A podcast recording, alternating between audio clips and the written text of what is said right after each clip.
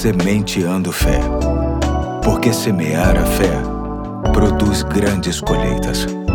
Olá, hoje é quarta-feira, dia 31 de maio de 2023. Aqui é o pastor Eduardo e quero caminhar mais um pouco na série Viver Bem com base no livro de Provérbios, lendo para você Provérbios 10, de 19 a 20, que diz: Quando são muitas as palavras, o pecado está presente, mas quem controla a língua é sensato. A língua dos justos é prata escolhida, mas o coração dos ímpios quase não tem valor. Quero unir a este texto outra referência de Provérbios que se encontra no capítulo 15, verso 23, que diz: Dar resposta apropriada é motivo de alegria, e como é bom um conselho na hora certa. Ainda pensando na sensatez oriunda do controle que exercemos sobre nossas palavras, hoje cabe bem dar destaque às respostas que damos quando somos indagados nos mais variados assuntos, sejam a nosso respeito ou a respeito de outras pessoas. Aprendemos no texto que dar boa resposta há de ser motivo de alegria.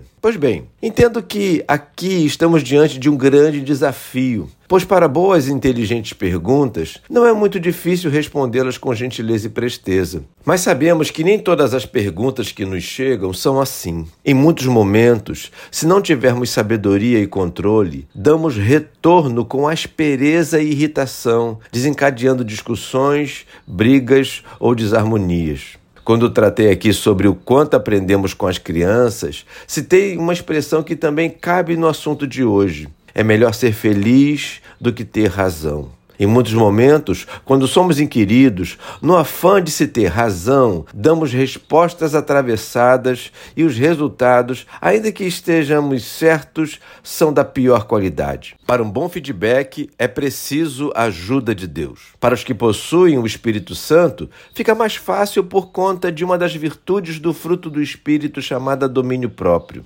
Esta capacidade nos ajuda demais nessa questão e nos torna, de certa forma, indesculpáveis quanto a respostas malditas. A semente de fé de hoje se propõe a nos trazer alegria na vida. Lembram do texto?